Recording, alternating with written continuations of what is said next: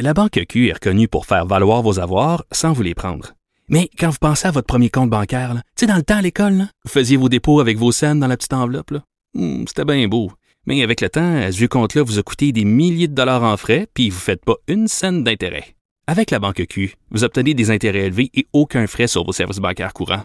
Autrement dit, ça fait pas mal plus de scènes dans votre enveloppe, ça. Banque Q. Faites valoir vos avoirs. Visitez banqueq.ca pour en savoir plus.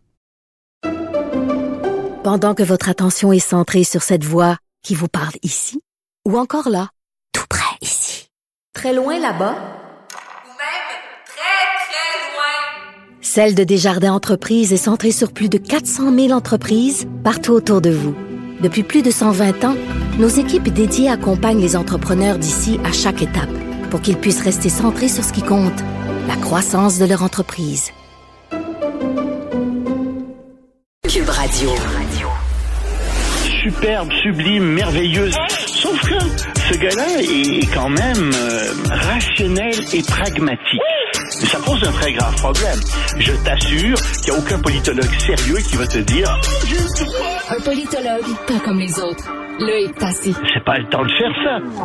Oh, je vous annonce que Loïc Tassé est de bonne humeur parce que c'est le retour de son ami, son idole, son frère de... sang. Ah, OK, Donald Trump. Frère de sang, là, t'exagères un peu. Idole aussi d'ailleurs. Salut, euh, Loïc. Alors, c'est le retour de Donald Trump, là. Ben, c'est le retour, le grand retour de Donald Trump. Bon, il était tout, il était jamais parti vraiment, mais de à l'avant-scène, il est allé euh, au Conservative Political Action Conference, euh, grande, la grande messe des conservateurs, donc en banlieue de Washington au Maryland, et il a fait un grand discours d'une heure quarante. Oh boy. Et je peux t'en résumer quelques extraits, tu vois, par exemple, les démocrates, c'est pas compliqué, c'est des bellicistes, des fanatiques et des imbéciles. Hein ça, ça la question comme ça. Euh, puis bon. des anciens grands dirigeants du Parti républicain. Des partis républicains. Alors, c'est des euh, néoconservateurs, des mondialistes, euh, c'est des gens qui ont des positions fanatiques sur l'ouverture des frontières. Ce sont des imbéciles aussi, et ce sont des monstres. Voilà, tout simplement, des monstres, rien de moins. Tu vois qu'il était très en forme, notre. Donald Trump. hein. Euh, Alors, il promet euh, que les gens qui, il dit, il y a des gens qui sont amoureux de la Chine et partisans de guerre sans fin dans les deux parties. Moi, dit-il, je suis le seul qui peut vous garantir qu'il n'y aura pas de troisième guerre mondiale. Rien de moins. Mais comment? Est-ce qu'il a dit comment ou il fait juste l'annoncer? Ah non, non, non. Là, quand même, tu t'en demandes beaucoup. Ah, là. excuse-moi. Le- le- Ah, écoute, le simple fait qu'il soit là, ça va aider énormément, euh, n'est-ce pas? Euh, Parce que lui euh, va tout régler ça. Il va aller parler aux dirigeants. J'imagine qu'il y a ses entrées chez Vladimir. C'est- non, c'est c'est du délire.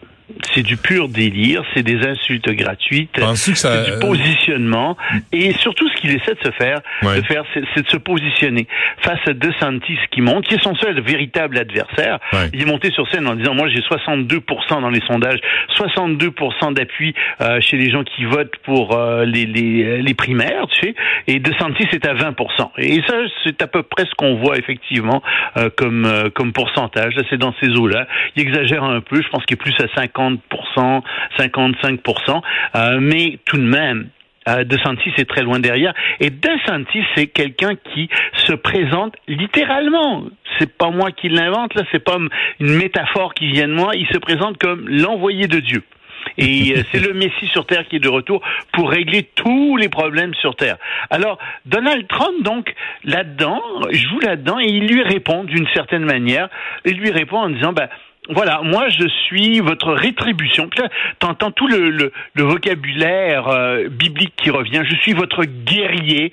Euh, tu sais, puis si tu as lu un peu la Bible, bah, tu vois que c'est le genre de, de termes qui reviennent dans la Bible euh, pour parler de, de, de- des- gens qui sont euh, de Dieu, du Messie, etc. Donc il se positionne aussi, il essaie de rattraper au passage un certain nombre de choses comme ça. Et, et, et Donald Trump, moi, je vais toujours donner ça.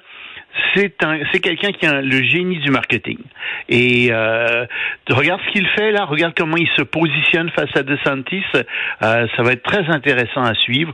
Euh, puis j'ai, Mais, mais marche, ça a marché, ça a marché une fois. Ça veut pas dire que ça va marcher deux fois. Ah, ça marche bien. Tu sais, il y a des gens qui m'ont répondu dans, dans j'ai écrit là-dessus euh, dans Ouais, ma chronique euh, de ce matin. Il y a des gens qui m'ont répondu. Puis il y a des Trumpistes parmi mes lecteurs euh, et je les salue. Euh, mais c'est correct, tu sais. Mais ils sont tout à fait pour Trump, puis ils comprennent pas tout ce que j'ai écrit, c'est faux. Puis non, non, non, non, non. Ah, Ce ben- que j'ai écrit, c'est totalement vrai. Mais ils sont Trumpistes, ce sont des partisans de Trump, des adorateurs de Trump, et Trump peut pas se tromper. Hmm. Donc ça part comme ça aux États-Unis, à l'intérieur du parti Tassa, mais c'est très divisé le parti républicain en ce moment parce que oui, il y a ça, mais il y a plein de gens aussi qui se disent oui, mais on va perdre. C'est les Américains vont pas accepter ça. Trump euh, est de moins en moins suivi par les Américains et ça risque de nous faire perdre les prochaines élections présidentielles. On l'a vu par exemple euh, aux dernières élections de mi-mandat, ça a mal été au Congrès, on n'a pas gagné le Sénat, puis à la Chambre des représentants, on a fait beaucoup moins bien que ce qu'on aurait dû faire.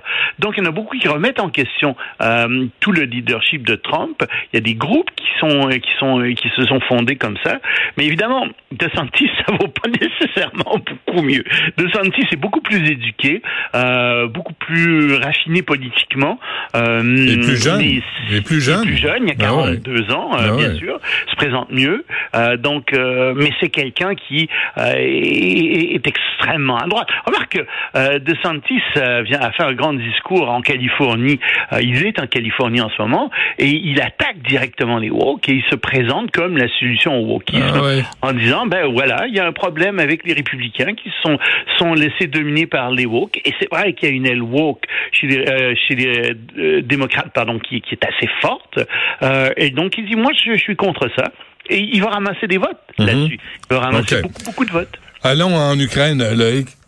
Ben, en Ukraine, c'est la grande trahison, Benoît. Euh, Prigogine euh, est là avec ses hommes et il dit, écoutez, on a commandé des munitions, on les attend et elles n'arrivent pas, ces munitions. Ces munitions.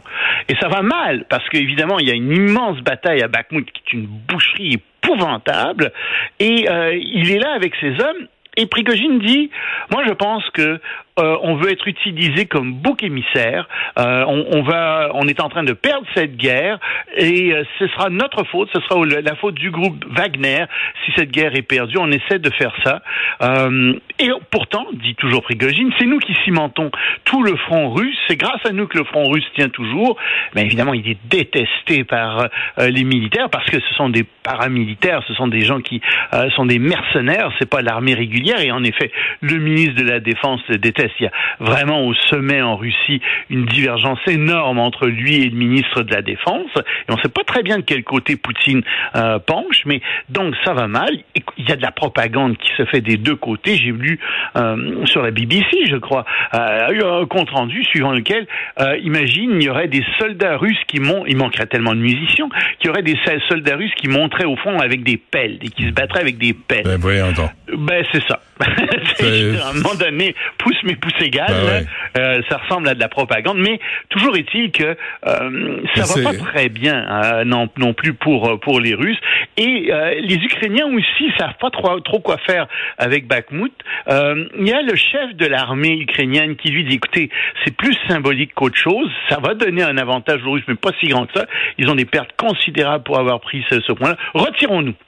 Et Zelensky, au contraire, dit non, non, non, non, non, non. Il faut rester là, il faut qu'on se batte jusqu'au bout, parce que les pertes sont tellement grandes du côté russe que il pourrait y avoir de la mutinerie dans le- au sein de l'armée russe. Euh, on parle de pertes de 80% euh, dans des bataillons, c'est immense, puis il manque de munitions, ils sont mal ravitaillés, euh, mal approvisionnés pour toutes sortes de choses. Symboliquement, c'est important. Donc, euh, il y a ces deux points de vue qui s'affrontent, semble-t-il, euh, en Ukraine on a l'impression que les Ukrainiens sont en train quand même tranquillement de se retirer de Bakhmut et que les Russes vont gagner, mais à un prix immense. Mais si tu montes au front euh, armé de pelles, c'est juste pour creuser ta tombe. Ta tombe, là. C'est, tu vas pas gagner une guerre avec ça, là. Non, tu gagnes pas une guerre avec ça. Puis comme je te dis, je pense pas qu'il y ait beaucoup de soldats qui montent au front, qui aillent se battre avec des pelles. Très franchement, là, c'est, euh, mais c'est, de la propagande. Là- Mais disons que c'est de la propagande, comme tu sais, comme on dit toujours, la propagande a un petit fond de vérité souvent quelque part. Ben, le petit fond de vérité, c'est qu'il manque de munitions, qui est quand même un fond de vérité important. Là, avec 30 secondes, là, sur euh, le travail forcé d'enfants immigrants. Ben, c'est une grande enquête du New York Times euh, qui a rapporté qu'il y avait des enfants de 12 à 16 ans qui viennent surtout des Caraïbes et d'Amérique centrale qui travaillent dans des grandes compagnies euh, comme Walmart, Target, GM, Ben Jerry's, Cheerios. Euh, et ça, c'est parce qu'il y aurait chaque année, il y aurait l'année dernière 130 000 enfants qui seraient arrivés aux États-Unis.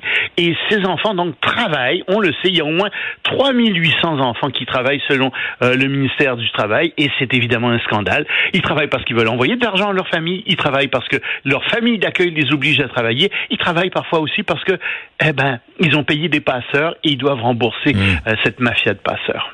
Très bien. Loïc Tassé, merci. À demain. Salut. À demain.